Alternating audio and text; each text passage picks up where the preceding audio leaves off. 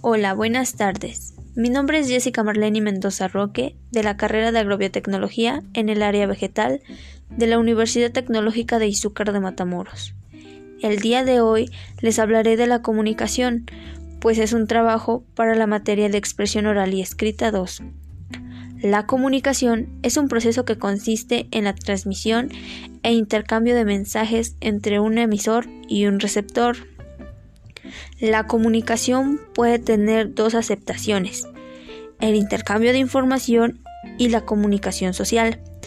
Para que una comunicación sea efectiva dentro y fuera de la organización, debe ser abierta, evolutiva, flexible, multidireccional e instrumentada. Bien, ahora les mencionaré algunas definiciones de comunicación de diferentes autores.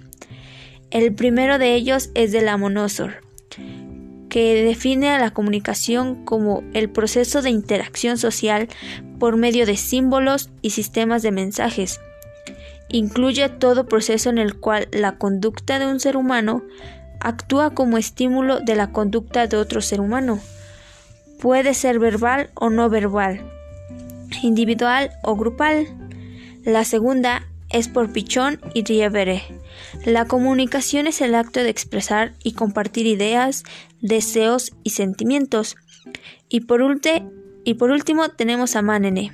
La comunicación es el proceso de interacción social básico, mediante el cual los individuos intercambian información. Bien, ahora les mencionaré los elementos que componen a la comunicación, el cual es el emisor, que es el que emite o elabora el mensaje, el mensaje, que debe ser claro y conciso, la codificación, que este es el proceso de estructurar el mensaje sobre la base de signos disponibles.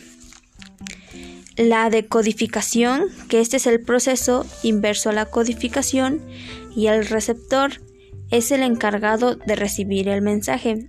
Estos son los componentes que componen a la comunicación.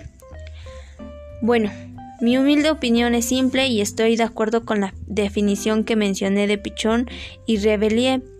Todo nuestro cuerpo emite mensajes y es bello, pues así tus sentimientos salen. Algunas veces tal vez ni, ni lo notes y estés emitiendo algún mensaje con tus expresiones. Sin embargo, pues es muy importante tener una buena comunicación. Por último, quiero agradecer por su atención. Lindo día. Hasta luego.